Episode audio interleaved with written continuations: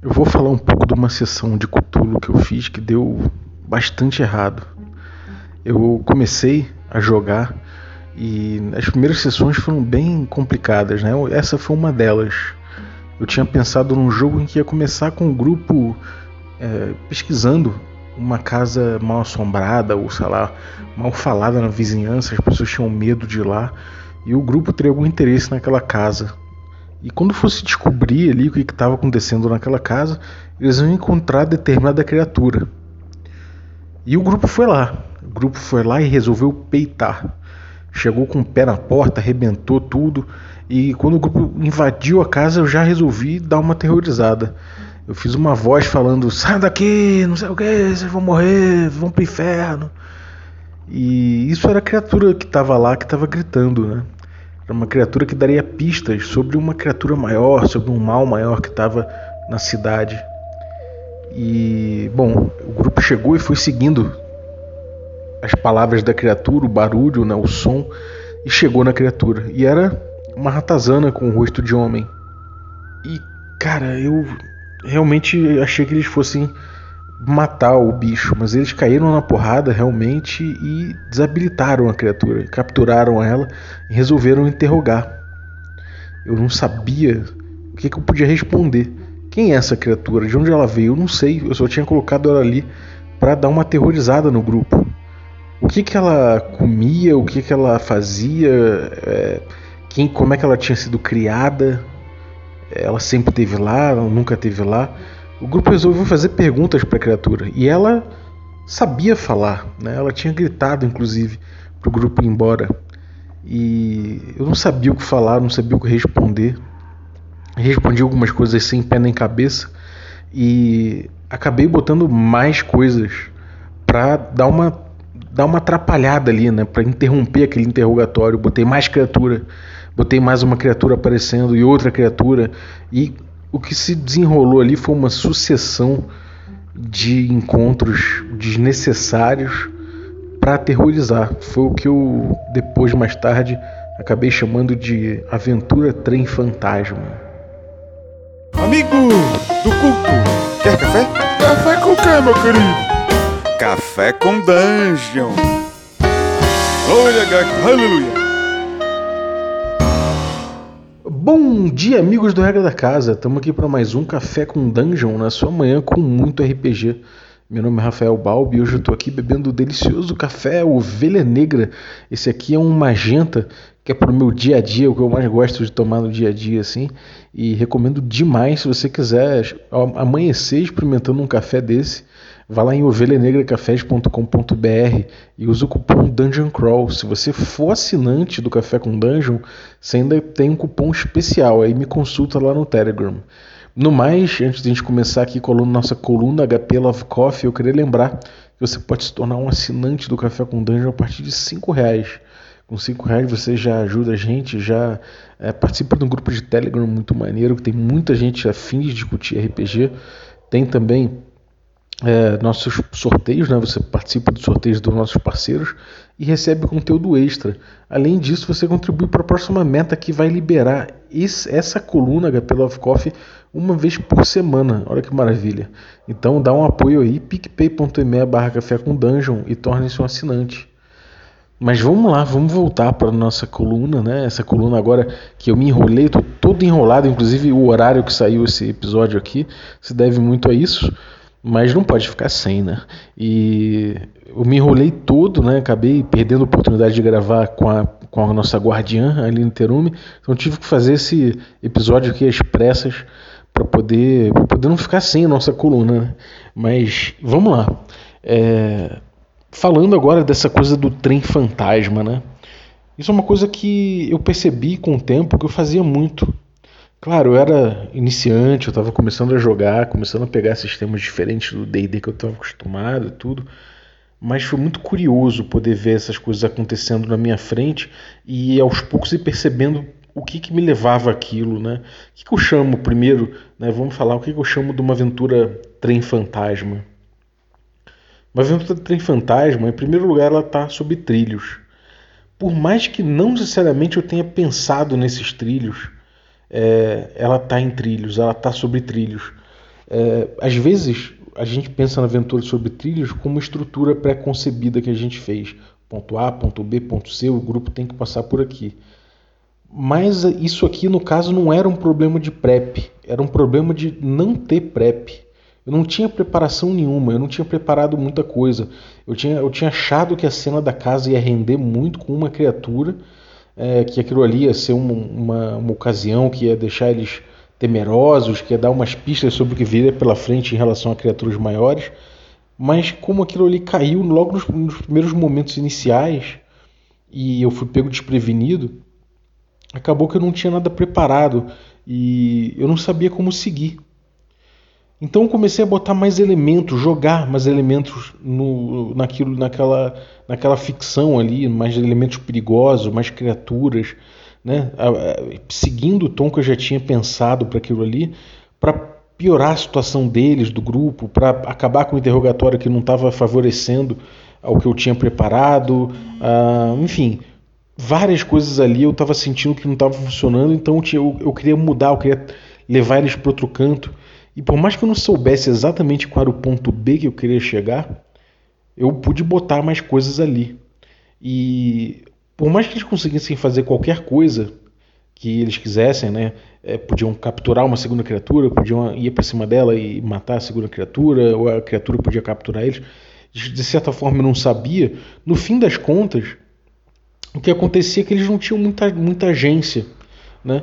É, não importava muito o que eles fossem fazer, é, aquela, aquela estrutura ia se seguir. Eles iam simplesmente chegar e enfrentar o próximo monstro, o próximo monstro, ou o próximo desafio, ou a próxima cena bizarra, que não necessariamente se conecta em alguma coisa, não necessariamente revela um plot, não necessariamente revela alguma coisa que esteja acontecendo, uma situação, né? não revela nada. Na verdade, aquilo ali só tem uma sequência que, no fim das contas, mesmo eu não sabendo, eu ia seguir.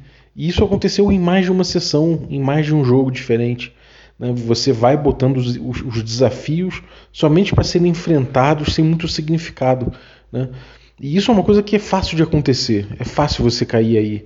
E por mais que pareça às vezes que você deu agência para os jogadores, quando isso acontece eles não têm agência no fundo. Né? E perda de agência não é somente quando você proíbe eles de fazer alguma coisa ou quando você não dá impacto para determinada decisão deles. Se você não dá elementos para eles decidirem, para eles perceberem, para eles conseguirem decidir é, de acordo com, com informações decentes, né, ou pelo menos buscar essa informa essas informações, as, os, as decisões deles no fundo não têm tanto impacto, não tem tanta, é, não, não são tão significativos assim, né? A gente pode dizer até que existe um, uma falha aí por um excesso de impacto né, das atitudes dos jogadores, porque o mundo não está ali responsivo. O, o, o, que acontece não é somente não é o mundo reagindo ao, ao impacto que os jogadores causaram, foi só o impacto. Né? Foi somente você reagindo aquilo e botando mais desafio, botando sei lá o que que você acha mais apropriado. No fim das contas, isso cria uma estrutura tão linear quanto o Railroad, que a gente pode até chamar de Railroad de repente, porque no fim das contas dá no mesmo. Né? Isso acontece justamente porque não há esse, esse, essa informação suficiente para os jogadores trabalharem, para eles emergirem, para eles entenderem como trabalhar aquilo no jogo. Né? É, e aí o que, que, que, imprime? Né? Eu, no caso, botei aquela criatura, depois eu botei outra criatura, botei uma criatura parecendo meio, sei lá, com, com uma cabeça deslocada do corpo, uma coisa. Eu tinha acabado de ver um filme de horror japonês chamado Hausu, e aquilo me influenciou bastante, mas no fim das contas eu, eu botava uma série de terror, de terrores e, e cenas grotescas, comecei a, a, apelar cada vez mais pro, pro grotesco, pro gore, para poder suprir essas coisas. E o que que, o que que no fundo me leva a isso? Falta de significado, né? Quando a, gente, quando a gente pensa numa situação específica, a gente entende quem está envolvido nessa, quais NPCs estão envolvidos, quais interesses estão envolvidos nessa cena, o que está em jogo. Quando a gente constrói, mesmo que não precise ser anotado, mesmo que a gente entende na nossa cabeça o que, que significa determinada situação, a gente consegue entender as motivações do, dos NPCs, a gente consegue entender as criaturas que a gente coloca a natureza da criatura mesmo, né? Você parar para pensar quem é esse, esse esse, essa ratazana, o tamanho de um cachorro que tem um, um rosto de um homem. Né? O, o que, que ela quer ali? Qual o sofrimento dela? Por que, que ela está ali? O que, que ela está fazendo? Como é que ela apareceu naquele local? Não estou falando que tudo precisa ter motivo. Às vezes o, o não ter motivo é justamente o que move o horror, o horror cósmico. Mas tem alguma. É, ela está conectada na realidade de alguma forma. Mesmo que seja uma criatura completamente fora da realidade, ela está aqui sedimentada em alguma coisa. Será que essa criatura sofre? Será que essa criatura é, ela, ela é influenciada pelo ambiente como? Né? Quais são os pontos fracos? O que, que, será que são os poderes dela? O que, que, será que ela trabalha a favor dela? O que, que trabalha contra? A partir do momento que ela está sedimentada de alguma forma na realidade, existe uma interação. Essa interação também tem, é, pode ter significado. E quanto mais significado você traz para essas coisas, mais, mais fácil vai ficando você é, você explorar cada coisa com mais calma, em vez de botar uma sucessão de coisas sem muito significado para poder abarrotar o jogo, né? para poder fazer com que o jogo se desenvolva. Quando você faz isso, acaba que o, o jogo vai se desenvolver numa estrutura muito pobre. Né? É, você vai acabando sem linkar muito os significados das coisas, isso, isso dá numa aventura pobre. Mais que você possa chutar a bola para frente e depois correr atrás, que é uma coisa muito normal de se fazer em termos de, de aventura quando você não quando você é pego despreparado e você, acaba jogando uma bola para frente e depois corre atrás para justificar, para amarrar, enfim. Isso é uma coisa que acontece muito, né, quando o cara não está preparado nem para improvisar direito. Mas se você tem pelo menos um pouco de ideia de significado das, do significado das coisas, das intenções, do que está acontecendo em volta, fica mais difícil disso acontecer, fica mais tranquilo de você improvisar. Até caso você seja pego, pego desprevenido, como no caso da casa, seria fácil eu improvisar ali a criatura tentando de repente falar, mas sem conseguir, mas ao mesmo tempo tendo coisas em volta dela que ela arrumou ali em volta, que ela preparou ali em volta, ou relacionamentos que ela poderia ter com outras criaturas, é, pistas que ela pudesse dar sem necessariamente serem pistas que eu deixei ali prontinho para ser, serem conseguidas de determinada maneira, mas que tivesse a ver com a própria condição dela ali, né? Acho que esse tipo de coisa vai conversando melhor no jogo e vai te dando mais possibilidades para amarrar a tua aventura. E aí quando você começa a dar significado para as coisas, você começa a abrir as possibilidades de aventura para os próprios jogadores. Né? Eles já não ficam perdidos sem ter para onde ir, sem ter informações para decidir as coisas. Pelo contrário, eles começam a ter muitos parâmetros e muita informação para poder decidir uh, o que, que eles vão fazer dali para frente, o que eles vão fazer com, aquela, com aquilo ali, com aquela situação. E aí está a agência, né? E quando eles começam a ter agência, eles também começam a dar significado para aquilo tudo. Afinal de contas, é muito a partir do olho deles que a gente vê o jogo, né? Num jogo de Cthulhu clássico, por exemplo, é muito através do olho do, dos jogadores, dos personagens deles que a gente consegue ver o mundo, que a gente experimenta o mundo. Então, esse significado que eles colocam nesse tipo de coisa é muito importante. Como eles vão resolver aquilo, como é que eles vão tentar tirar algum proveito daquilo, como eles vão tentar superar aquilo ali. Isso te liberta, inclusive, de ter necessariamente cenas de perigo o tempo todo, né? ou, ou que você necessariamente tem que trabalhar cenas de perigo. Isso é uma coisa que eles mesmos podem acabar buscando, né? É, conforme eles vão vendo que, é, que, que, o, que as coisas vão, vão. o caldo vai engrossando ali, né? que as situações vão ficando mais extremas e tudo mais. Isso naturalmente acontece quando você tem interesse em jogo, quando você tem algo acontecendo, quando você tem, é, quando você tem um fundamento para aquela ficção que está acontecendo. E aí, naturalmente, é mais fácil você puxar determinada, determinada investigação, determinado pedaço da narrativa que está acontecendo e tal, e você e você trabalhar ela de uma forma melhor para tocar terror, para tocar um pouco mais de suspense. É mais fácil fazer assim. O, o, suspense, eu penso que o suspense e o terror, de forma geral, ele acaba vindo muito decorrente disso, né? É, de forma geral, às vezes que eu pensei Cthulhu ou que eu pensei jogos de terror, a partir das cenas e de minúcias das cenas ali, eu construí em torno daquilo, eu senti que eu falhei mais, é mais fácil falhar desse jeito, porque no final das contas eu tenho que empurrar essa cena, eu tenho que empurrar aquela, aquela ideia que eu tive, eu, tive, eu tenho que empurrar aquela atração do trem fantasma para a galera. Eu tenho que botar eles no trilho, de certa forma, para que ele, aquele susto, aquele, aquele horror, aquela, aquele pedaço ali de, de cena ocorra. E isso já me coloca um pouco numa situação difícil como mestre, né, como guardião. Talvez, é, por isso que eu prefira que você tenha coisas amarradas, que você tenha os elementos bem amarrados, que não necessariamente eles sigam esses elementos do jeito que você pensou, mas que quando você vê que eles morderam uma isca ou outra, que eles resolveram adotar determinada solução, partir para determinado caminho, aí você começa a trabalhar isso. Né? Por mais que o caminho te surpreenda e necessariamente não coloque eles em rota de colisão é, para uma cena que você tinha pensado, você pode pensar outras, você pode pensar outras decorrências daquilo. De repente o grupo não caiu, mas outras pessoas caíram nos problemas daquela criatura estranha que está ali. Né? De repente o grupo descobre certas coisas que indiretamente afeta eles. Eu acho, esse, eu acho esse tipo de coisa muito importante da gente levar em conta quando estiver desenhando o jogo, né? quando estiver desenhando a tua aventura, ou mesmo num módulo, né? se o módulo for muito linear, é importante você poder trabalhar essas coisas. Então, de repente, você reescreve aquele módulo, né? não, não reescrever para outra pessoa mestrar, mas para você mestrar.